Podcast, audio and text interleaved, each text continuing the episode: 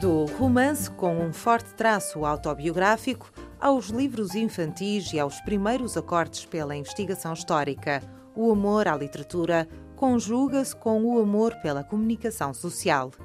Patrícia Carreiro é o nome que anotamos hoje nos cadernos da rádio. Nos cadernos da rádio. Cristina Oliveira anota os nomes que fazem a literatura açoriana dos nossos dias. Aos sábados, na Antena 1 Açores. Esta semana, com Patrícia Carreiro. Patrícia Carreiro, boa tarde. Bem-vinda aos Cadernos da Rádio. Vamos começar por falar um pouco sobre o seu uh, percurso de vida pessoal. Onde é que nasceu? Como é que foram os seus primeiros anos? Recordações de infância? Eu nasci em Ponta Delgada, São José, sou natural de cá, portanto, mas sou da Covoada, uma freguesia aqui de Ponta Delgada, e nasci a 11 de abril de 1986, o que faz de mim uma pessoa com 29 anos neste momento. eu... Não, eu não perguntei nada. Ah, mas eu não tenho problema de dizer esses dados, mas até agora não. Entretanto, comecei a estudar, como fiz o meu percurso normal escolar, e longe de mim estava a ideia de escrever, ou de ser jornalista, ou de fosse qualquer coisa relacionada com a escrita. Eu gostava muito de ler, sempre gostei, e a minha mãe diz que eu, desde pequenina, quando não sabia ler, arranjava uma estratégia para ouvir histórias. Por todos os dias ela tinha que me inventar uma história para antes de eu adormecer, porque era fascinada com histórias, mas só na, na, na ideia da leitura, não da escrita. Com o passar do tempo, depois entrei para a universidade acidentalmente em Comunicação Social e Cultura. Acidentalmente? Acidentalmente. Porque Qual queria, era a prioridade? Eu queria tirar a educação da infância. Só que depois comecei a pensar que tinha que sair de casa e não sabia se, se era o melhor, se não era. E eu sou conhecida por ser muito desarrascada, mas naquela hora eu parei e pensei se de facto queria ir e não fui. E então disse: pronto, eu vou experimentar o curso cá a ver o que é que sai. E entrei em comunicação em 2004. No primeiro ano aquilo ainda era muito teórico, não sabia se aquilo ia ser de facto um sonho a prosseguir ou não. Quando comecei a fazer os estágios na altura, o primeiro foi no Expresso das Nove, comecei a sentir o bichinho, literalmente, da comunicação e da escrita jornalística e disse: pronto, ok, é isso. Foi um acidente muito bom e continuei por aí fora a fazer o curso. Depois continuei com os estágios, na altura era o estagiário, る。Fazia-se no verão, entre cada ano letivo, e estagiei também no Oceano Oriental, aqui na RDP, na RTP, e foi sempre um regalo, consolava-me por todos os lados, porque percebi que era mesmo aquilo que eu queria fazer para a vida. No entanto, a gente sabe que a vida nem sempre nos dá. E dá-nos as voltas, é, não é? Troca-nos as voltas. E quando eu acabei o meu estagiário, estava eu na altura no Expresso das Nove novamente, e eles não puderam ficar comigo, e eu vi-me literalmente abraços com o desemprego e aquilo começou a preocupar, como é óbvio, e então comecei a procurar outras soluções, infelizmente fora do jornalismo. Também fiz serviço de caixa no Hipersolmar. Depois disso é que comecei a trabalhar com advogados e é onde eu me encontro a trabalhar há cinco anos diariamente com advogados. No entanto, o bicho não morreu, o bicho da literatura, da escrita não morreu. E eu custa continuei. um bocadinho a morrer. Sim, custa e espero que não morra, porque pronto, enquanto eu tiver eh, capacidade para aguentar, digamos assim, as duas coisas, o trabalho diário e o part-time que me lava a alma, enquanto eu conseguir, vamos de, de lá ir fazendo. E entretanto, voltei a escrever para o Oceano Oriental. Comecei a escrever uma página da cultura, que também faço há cerca de 5 anos. Entrevisto autores, escritores, jornalistas, artistas, no nível geral. E faço também só a página da cultura exatamente por esse motivo, porque não tenho nenhuma ligação com o jornal que me permita fazer agenda, infelizmente. Mas pronto, ao menos faço a cultura, já me sinto bastante orgulhosa. Mas, portanto, a Patrícia é que escolhe esses temas de cultura Sim, eu tenho sempre oriental. uma orientação com a redação do açoriano, mas na grande maioria a área é sempre cultura e arte, tenho uma liberdade para escolher as pessoas que entrevisto. E de facto tenho tido experiências muito interessantes, conhecido pessoas muito interessantes e sempre me dá aquele gozo de continuar a fazer jornalismo. Além disso, descobri 2007, não sei bem já, mas estava no primeiro ou segundo ano de universidade. Um dia uma colega desafiou-me a escrever um livro. Disse ela que ela estava a gozar comigo. ela disse: Não, pode escrever. Na altura tinha passado uma história amorosa menos boa e ela disse: Oh, podes imortalizar isso, escreves isso e acabou. e olha que resultou mesmo. E eu escrevi e arrumei na gaveta o meu primeiro livro, que foi A Distância que nos uniu. Fica ali, separada, quieta. Nunca pensei que pudesse editá-la, porque na altura tinha 19 anos, não pensava ser possível editar um livro, só os grandes é que editam, não é? Eh, felizmente, por um lado, as coisas mudaram e eu depois comecei a perceber que o mundo editorial poderia ter uma brechazinha onde eu me encaixasse. E em 2009 edito o meu primeiro livro, essa mesma distância que nos uniu, com as edições Macarronésia, cá em São Miguel. Depois continuei a escrever, aí sim percebi que queria levar isso avante, e em 2011 saiu Amizade Branco e Preto, com a Publissora, um livro infantil. Em 2000 em 2013 saiu o meu último romance, de nome O Fio Perdido, com a Pastelaria Studios Editora. Neste momento eh, tenho já um pronto, chama-se Os Limites do Coração, posso adiantar, e tem por base a história da Ribeira Grande, do Conselho da Ribeira Grande. Estou a ver se consigo editá-lo este ano, apresentá-lo ao público. Ainda estou nos contornos do projeto, por isso não posso adiantar datas nem nada de, de mais certo. A literatura é de facto uma coisa que me preenche, quer quando leio, quer quando escrevo, mas volto a dizer, o tempo é uma coisa terrível e nós queremos dar tempo a tudo e a vida Escraviza-nos. É um bocadinho. Então, este livro que falou, que será a sua próxima edição, Os Limites do Coração, sim, foi sim. o título de que falou, Exatamente. será então um trabalho mais voltado para a investigação. Sim, esse foi. Foi escrito em 2009 com o propósito de participar no Prémio Gaspar Frutuoso da, da Câmara da Ribeira Grande e na altura eu percebi que eles davam mais ênfase aos trabalhos que tivessem de facto uma investigação sobre o Conselho. Fiz muita investigação sobre as freguesias, sobre o Conselho, sobre o passado, o passado mais antigo e o mais recente de, do Conselho, sobre o próprio presente e baseei-me Mas em que muitos- áreas, concretamente? Falo muito também na, na tradição das Cavalhadas de São Pedro, que é um dos pontos fulcrais que acontece no livro, e focalizo muito na história das próprias freguesias, do próprio Conselho em si. Então arranjei uma professora que vem do continente convidada a lecionar um curso de história mais aprofundado sobre a Ribeira Grande, e ela então ensina tudo e mais alguma coisa sobre tudo aquilo que eu estudei, que de facto tem por base a Ribeira Grande. Portanto, é a história da Ribeira Grande, as várias histórias da Ribeira Grande, Exato. mas sob a capa de um romance, é isso? Sim, sim, sim, exatamente. Tem um romance, não me quero atrever a dizer, nem nada que se pareça que é um romance histórico, não é? Não, não tenho a capacidade, pelo menos ainda, de lá chegar, não é? Tenho que admitir. Mas já senti um, um orgulho, um peso maior na escrita daquele livro, porque não é um romance por si só. É uma história romanceada, sim, que acompanha uma história com H grande de um dos nossos conselhos de- da nossa ilha. E isso já para mim já foi um peso pesado, passa a redundância, já foi muito diferente e muito mais. Senti que era mais forte, mais importante do que escrever só só o romance, porque eu gosto muito de história também. Portanto, temos este projeto mais recente, baseado em história, com H grande. O primeiro foi uma história de amor que, Sim, que era mais mal. romance, romance. A distância que nos uniu, isto dá uma pista para o, o conteúdo do livro, propriamente dito? Sim, é em forma de romance. Aí eu trato mais sentimentos, problemas do dia a dia da pessoa que se vê distante. Neste livro eu focalizo mais os sentimentos e aquilo que as pessoas vivem no dia a dia quando se veem separadas daqueles que realmente se amam e que nutrem sentimentos por eles. A união é aquilo que eles querem procurar e que querem encontrar. Então eu arranjei uma trama que os separa e esta parte é a parte verdadeira, a parte que sempre lembras de eu digo, eu própria vivi e depois, claro, que daí por diante é uma parte de ficção porque eu já punha os personagens com 40 e tal anos, idade que eu não ainda nem sequer atingi, não tinha na altura. O meu objetivo neste livro foi mostrar também que a esperança, lutarmos por aquilo que queremos, faz-nos chegar aonde nós queremos. No entanto, eu sei que na altura também tinha 18, 19 anos quando escrevi aquilo. E é verdade, é um livro O muito idealismo diferente. era outro. É, é um livro muito diferente, por exemplo, do Fio Perdido que eu publiquei em 2013. Esse sim já tem uma- um final mais eh, surpreendente, no sentido de que se calhar as pessoas pensam que ia correr tudo bem e tal, mas naquela altura já tinha mais os pés no chão, literalmente, e percebi que não, muitas vezes as histórias, sejam de amor ou de outra coisa qualquer, acabam mesmo mal. E nós temos que, através dos livros, eu sempre tive essa ideia, quer os que leio, quer os que escrevo. Os que leio, eu retiro sempre uma lição, e como eu, todas as pessoas, não é?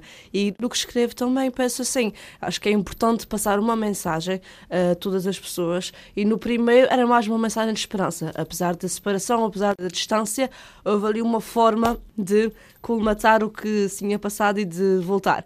Claro que o enredo em si. Eu não vou divulgar, não é? Porque as pessoas têm que ler, mas eh, foi mesmo um tratar de sentimentos e de emoções.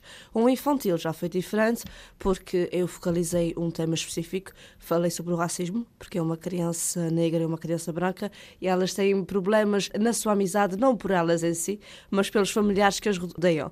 E também foi um desafio muito interessante, porque quando eu apresento esse livro às crianças, eles têm reações muito muito giras, ou seja, eles próprios ficam chocados como é que o racismo pode chegar ao ponto de impedir duas crianças serem amigas. E era mesmo essa a mensagem que eu queria passar, porque nós sabemos que há muitas pessoas que ainda são racistas, apesar de se dizer, já foi mais, acredito eu, e pelo que vejo, já existiu mais racismo mas eh, foi importante também tratar este assunto porque lá está, não foi só uma história infantil por uma história infantil, mas introduziu um tema já mais forte que também tive que estudar sobre o mesmo e perceber qual seria o impacto no leitor ao ler eh, aquela história. Mas há ainda uma pergunta que eu quero fazer a propósito Sim. de a distância ah, que nos uniu. Portanto, foi uma história de amor que a partir de determinada altura correu menos bem. A outra pessoa envolvida nessa história de amor sabe que o livro é sobre a vossa história? Não sei, porque eu nunca mais falei com ele. Mas se andou até provavelmente soube. É muito fácil de perceber, até uhum. porque foi naquela altura quase a seguir. Mas eh, foi ali perto, depois que eu publiquei o livro e que eu escrevi. E o mundo é pequeno, por isso provavelmente ele saberá. provavelmente chegou lá. Chegou provavelmente lá, chegou lá. sim. Em 2011, então, temos este livro infantil que estava a falar, A Amizade a Branco e Preto. Exato. Como é que acontece hum, esta publicação, esta ideia?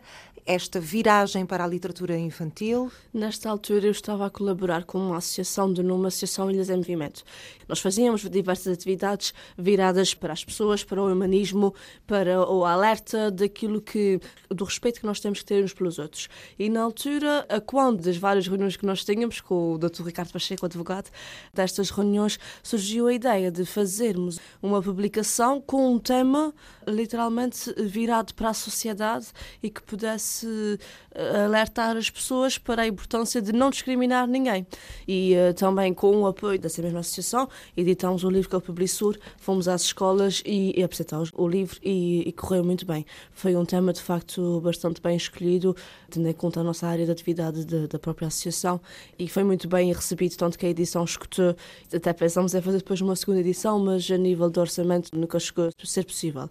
Mas aconteceu assim, foi mais um desafio que eu me vi abraços, portanto, continuar no futuro a intercalar entre o romance a literatura infantil também.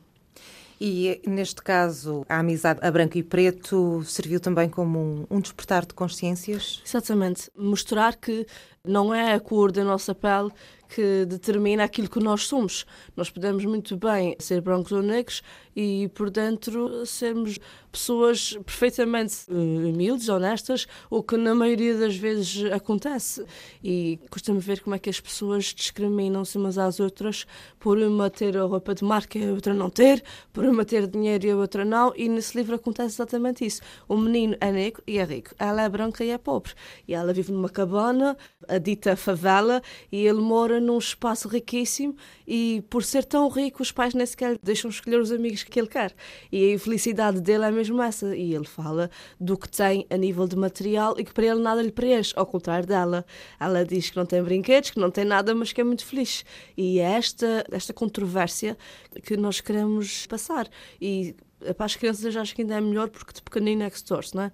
E acho que é muito importante nós percebermos isso mesmo. As pessoas não se avaliam pela cor da pele ou pelo dinheiro que têm na conta bancária, nada disso.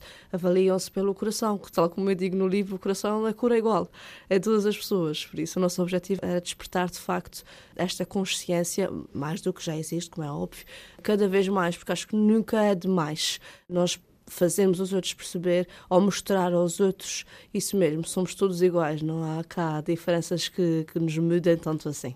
Falando do mais recente, O Fio Perdido, vamos perceber que história é essa. Estamos a falar novamente de um romance neste livro. Sim, é romance. Este do início ao fim é ficcionado. E, uh, Portanto, não... não vale a pena procurar na sua biografia? Não, aqui, aqui não há, aqui não há. Se bem que eu tenho amigos que dizem, e até para certo ponto eu acredito, e acabo por ver que eu estou sempre naquelas personagens, principalmente as femininas, não é? Uma mulher, quando escrevo, acabo por influenciar. E realmente, até no infantil, quando eles me disseram isso, eu comecei a, fazer um flashback e a perceber que realmente, sem querer, e não me consigo uh, separar totalmente. Ou seja, há sempre alguma coisa da Patrícia naquelas personagens. Mas o primeiro é que foi, até certa parte, mesmo, mesmo autobiográfico. O Fio Perdido é de facto uma história de um fico esperto. Uma mulher que se sente um bocadinho sozinha, porque já tem quase 30 anos e sempre sonhou em criar uma família. E pronto, vê que realmente aquilo não está a chegar. Não está como planeado. Exatamente, aquilo não está a chegar. E ela vive com o pai, a médica, no estabelecimento prisional e acaba por, num belo dia, lembrar-se que se calhar apaixona-se por um recluso. Isto é uma influência. Eu, naquela altura, via muito uma série americana que se chamava Prison Break. Prison Break. Exatamente. E não é, de longe nem de perto, um plágio. A história é completamente diferente. A única coisa que se assemelha é exatamente isso: é ela apaixonar-se por ele. Porque aquela série sempre me fascinou também, aquela diferença, aquele fosso enorme que existia entre eles. E, de facto, o amor prevaleceu e aquilo teve pernas para andar. E então eu fiquei sempre com aquela ideia na cabeça. E o fio perdido é isso mesmo. Ele é o fio que ela encontra, que o leitor terá que ler, perde-se ou não, encontra-se ou não ao longo do caminho. Este livro também tem por base muito a vivência do que é viver numa penitenciária, o que é a vida de uma pessoa, no caso dele, que está presa injustamente e que tem que provar isso.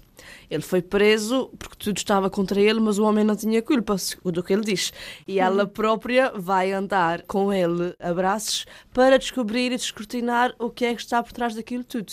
Porque há um crime do qual ele é acusado e que ele supostamente não cometeu.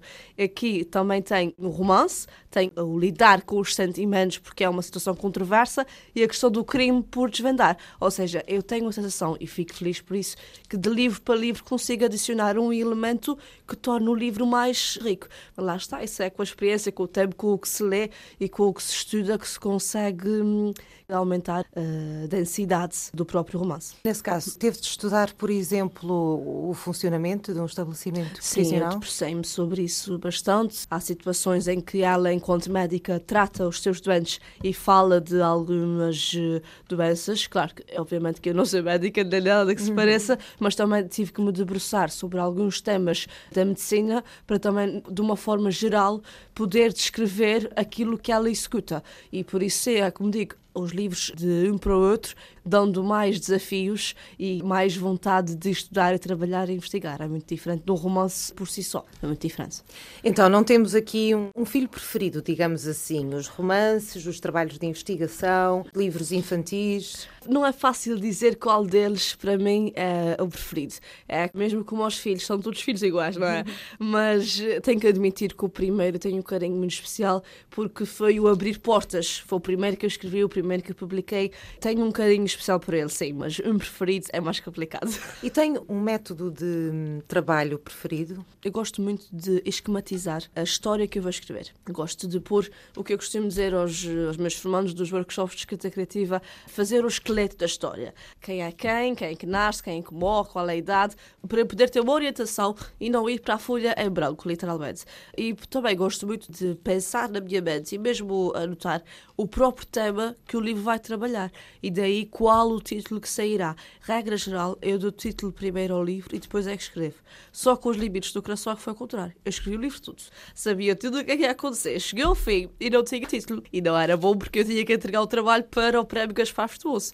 Então dei de roda e temos que dar de César ao que é de César. Foi a minha irmã que me ajudou literalmente e deu-me ali um, um, toque do título que ficaria bem. E por isso eu tenho uma forma assim prática de escrever. Não gosto de chegar ao papel em branco e olhar para lá e discursar por lá abaixo. Mesmo quando escrevo artigos de opinião, gosto sempre de ter já uma ideia, o título pré-concebido para depois discorrer sobre o assunto. Mencionou agora os workshops de escrita criativa isto já está ligado ao projeto Escreviver nos Açores? Exatamente. O projeto Escreviver aparece nos Açores em 2000, 2010. Esse é um projeto do escritor Pedro Chagas Freitas, do Continente. Ele já desenvolve o Escreviver no Continente há cerca de uns 15 anos, provavelmente. Na altura, quando eu conheci, já tinha 10, por isso sim, uns 15 anos. Portanto, e, vamos perceber exatamente o que é. Isso. O que é. Sim, senhora. O projeto Escreviver desenvolve workshops de escrita para adultos, crianças, jovens, idosos, políticos, várias áreas, de les a les do país, lá no continente, pelo Pedro Chagas Freitas. Entretanto, em 2010, eu própria andava à procura de workshops de escrita criativa cá, para naturalmente melhorar a minha escrita, e deparei-me com o site de Pedro Chagas Freitas. Comecei a ver a quantidade de trabalhos de escrita criativa que ele fazia e, de facto, fiquei eh, bem impressionada. Entrei em contato com ele e nós chegamos à conclusão que ele deveria vir cá. E veio. Em 2010 fez um workshop que escutou, foi espetacular, e a partir daí nós vimos que a necessidade cá era maior do que se pensava. E surgiu a ideia de enraizar o, o projeto cá, através da minha coordenação, e ficou a escrever nos Açores. Entretanto, desde então de 2010, nós temos corrido vários conselhos de, de São Miguel, a fazer diversas atividades, quer para jovens, para crianças, para adultos, uh, sempre na base de, dos workshops. Fazemos também, já fizemos um concurso literário em 2000 e desde 2011 foi logo ali no princípio e uh, fazemos também atividades com autores, tertúlias literárias, tudo o que esteja um pouco relacionado com a leitura, com a promoção da leitura, horas de conto também e com a escrita. Entretanto, nós já queríamos há muito tempo ir a outras ilhas, mas obviamente que isso encarece logo nas despesas de locação, de, de alimentação, de estadia e tornou-se mais complicado. Estávamos então a falar da, da possibilidade da deslocação dos Exatamente. a e então ilhas. nós já apresentamos propostas a várias ilhas, a que está prestes a ser concretizada já no próximo fim de semana, não esse. Já no fim de semana de 22 deste mês nós vamos a Santa Maria, eu vou ministrar lá um workshop para adultos e um para crianças no sábado 23 e no domingo 24 faremos uma hora de conto da parte da tarde. Para nós isso é uma vitória bastante boa porque nós conseguimos o apoio incondicional da Câmara Municipal de Vila de Porto e da Biblioteca Municipal que nos vai acolher e é muito bom porque lá está, minimiza os custos para as pessoas que têm que se inscrever, porque as inscrições serão gratuitas para todas as atividades, porque conseguimos ter o apoio, o apoio da Câmara. E lá está, hoje em dia, uh, infelizmente, nós sabemos que as pessoas têm que fazer escolhas. E hum, a cultura, a arte, por mais que se goste, não põe comida na mesa. A questão é mesmo, temos de ser mesmo práticos.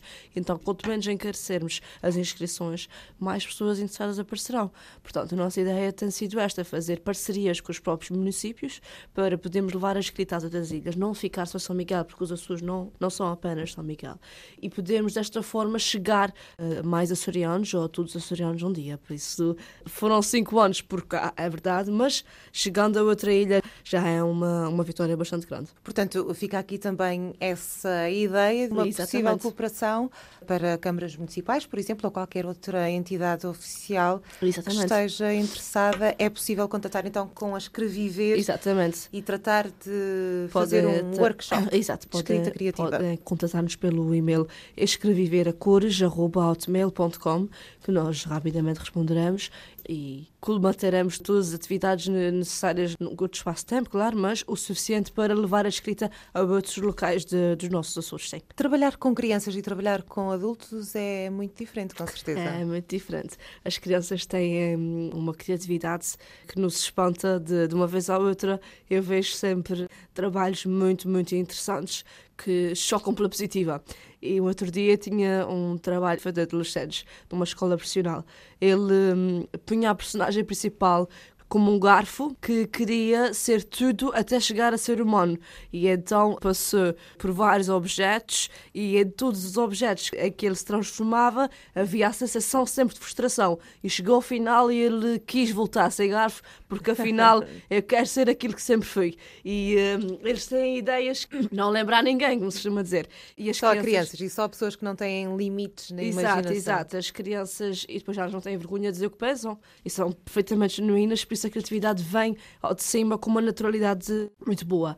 Com os adultos também é muito interessante. Há uma criatividade mais madura, naturalmente, mas também há trabalhos muito giros e descobrem-se muitos talentos. Há pessoas que eu fico a chatear, entre aspas, das formações, porque percebo que gostam de escrever, que sabem escrever, têm ideias, mas têm receios e medos de não chegar a lado nenhum. E é muito bom porque nós percebemos, de facto, os talentos escondidos que temos por cá. Mas sim, são formas de trabalhar eh, muito diferentes. Esses medos Sim. de exposição. Ainda tem? Há sempre desafios, claro, que nos deixam mais, eh, mais preocupadas e que nos dão mais que pensar.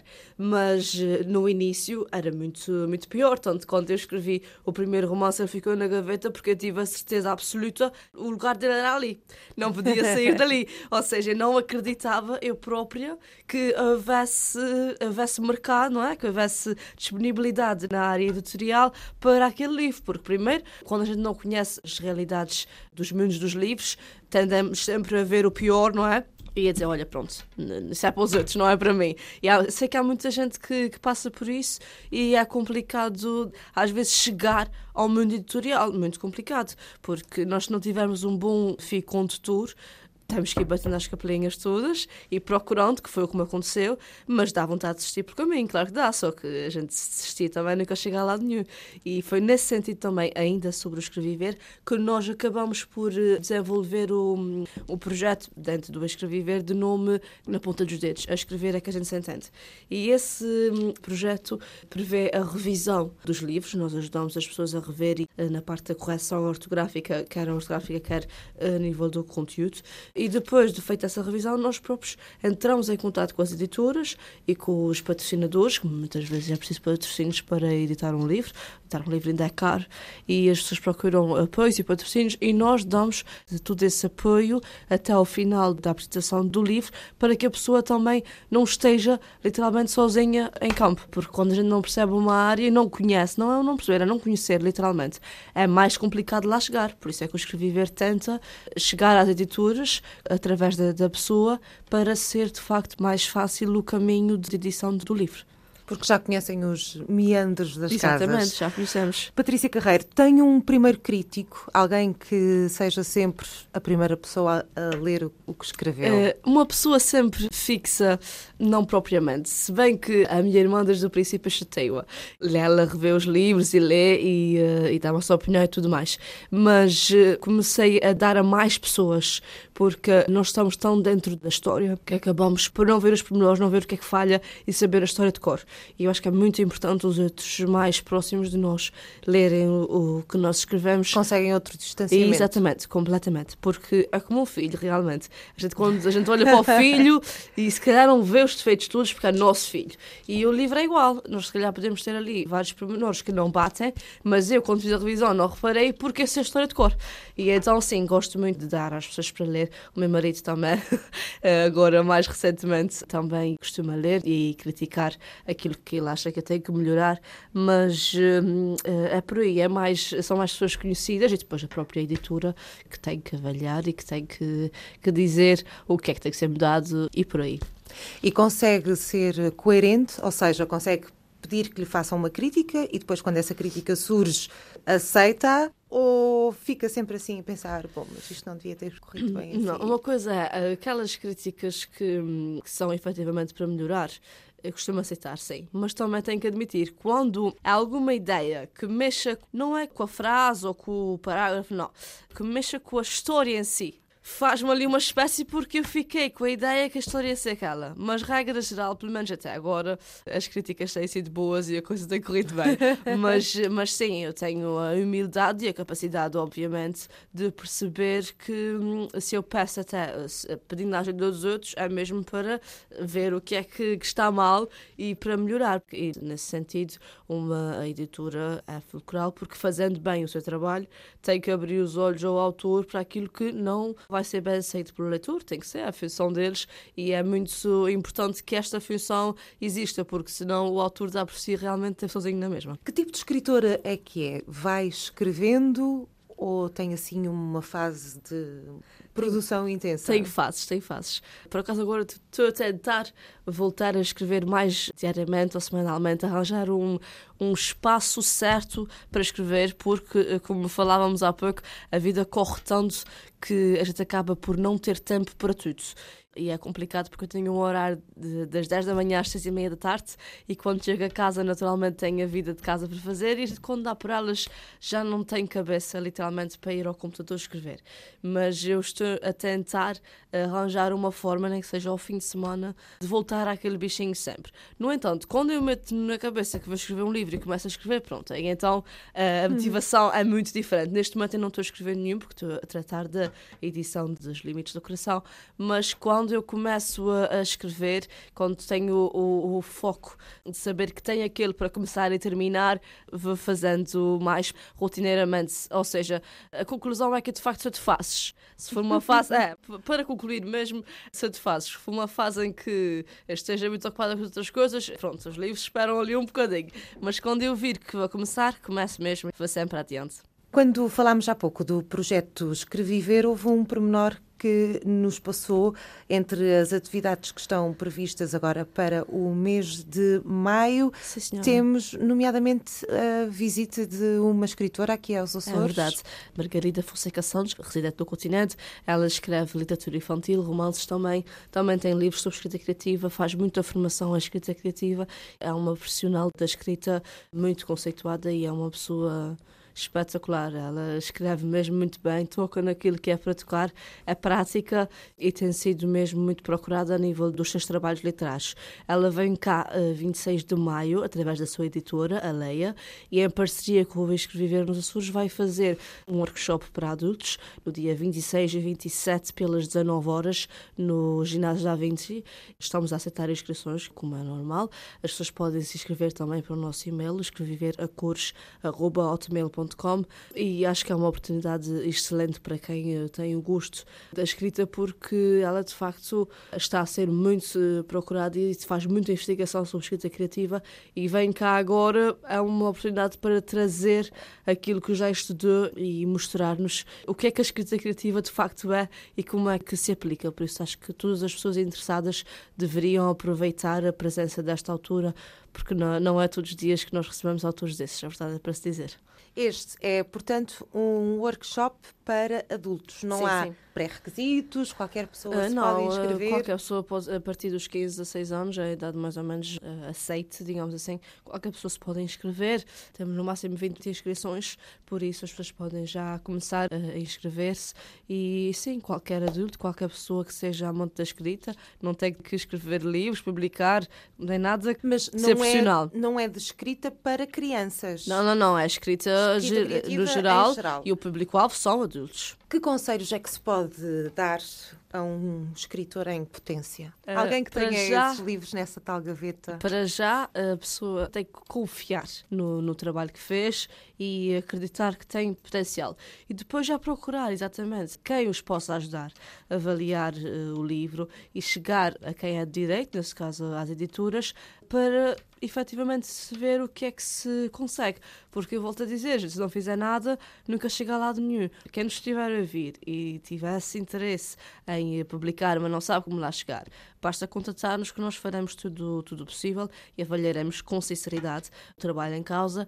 E acho que sim, tentando é que se consegue. E, portanto, o conselho é mesmo esse: contactem-nos, falem connosco e, caso a caso, avaliaremos a potencialidade de, da pessoa e aconselharemos a melhor editora, o melhor eh, patrocínio, a melhor eh, correção, a melhor forma de trabalhar até chegar ao objetivo pretendido. Avaliar com sinceridade. Já sim, teve sim. de dizer a alguém. Já, é complicado, porque há pessoas, lá está como falávamos há pouco, há pessoas que muito prontamente aceitam a opinião profissional, que é o que nós eh, fazemos, mas há outras que já vêm vêm com a certeza que o que têm é bom.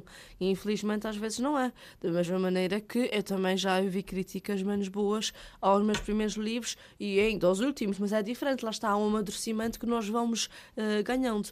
Mas sim, infelizmente eu já tive que dizer que, que não aconselharia a, a publicação fazer fazendo a, a, revisão do próprio livro, porque eu acho que não serve de nada ser hipócrita e dizer uh, é um grande livro, deve seguir em frente.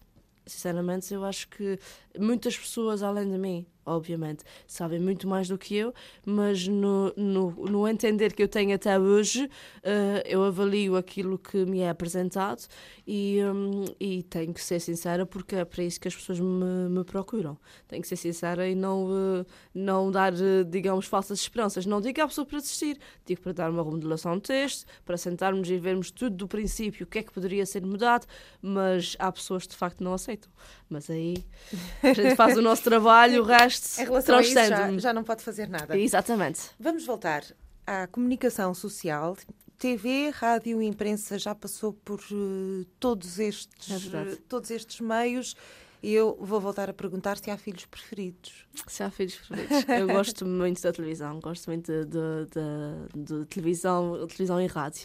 Um, uh, ah, porquê? Porque há aquela mística de nós chegarmos à casa das pessoas instantaneamente, uh, mas uma vez por um lado, uma vez quando as pessoas nos veem diretamente na televisão e quando é na rádio, através da voz, uh, a gente já chegou lá muito, muito rapidamente e esse, essa interação com quem nós não vemos e chegarmos a tantas pessoas ao mesmo tempo, para mim é muito interessante. O jornal também gosto muito também, uh, gosto muito porque uh, eu escrevo para alguém, uh, para várias pessoas depois lerem, ou seja, eu tenho aquela experiência ao entrevistar a pessoa, mas aquela experiência depois já não é só minha, porque toda a gente vai ler. mas se me dessem a escolher, sim, eu voltava aqui para a RDP ou para a RTP. e, um, fica gosto, a nota, fica é, a nota. Gosto muito dessa mística do, do chegar aos outros um, sem sequer termos noção de uh, quem é que estamos a chegar. Projetos para o futuro. Já sabemos então que vamos ter, a propósito da história da Ribeira Grande, uhum. os limites do coração. Este livro está pronto, não é? Da Sim, está pronto, está parte, está, está pronto. Eu estou agora só a tratar das questões editoriais e também das questões de, dos patrocinadores, que, como a gente já falou há pouco, a vida está cara está e difícil. é muito complicado pagar muitas vezes a edição do livro. E eu acho que há muitas pessoas também uh, que se acanham porque pensam nisso mesmo. Eu não tenho dinheiro. Pois, eu também não pago regra geral nas minhas edições, pode levar mais tempo. Mas podemos procurar sempre patrocinadores, pessoas interessadas e a edição concretiza-se. E é mais um, um valor para o nosso mercado livreiro, não é? Para além dos limites do coração, o que é que vamos ter a seguir em termos de literatura? Uh, eu tenho umas coisinhas começadas, mas uh, uh, esses ainda, ainda é um bocado cedo, porque estou mesmo no, nos primórdios e estou ainda a dedilhar o que, é que, o que é que vai acontecer. Por isso, por agora, ainda é um bocadinho cedo para adiantar, porque eu próprio ainda estou a estudar o que é que vai ser dali. Ok, então, então não tenho sorte. Não, hoje não. Da próxima eu visto logo e venho logo para contar as novidades. Patrícia Carreiro, muito obrigada por ter vindo aos Cadernos da Rádio. Obrigada eu. Nos Cadernos da Rádio. Cristina Oliveira anota os nomes que fazem a literatura açoriana dos nossos dias aos sábados, na Antena 1 Açores. Esta semana, com Patrícia Carreiro.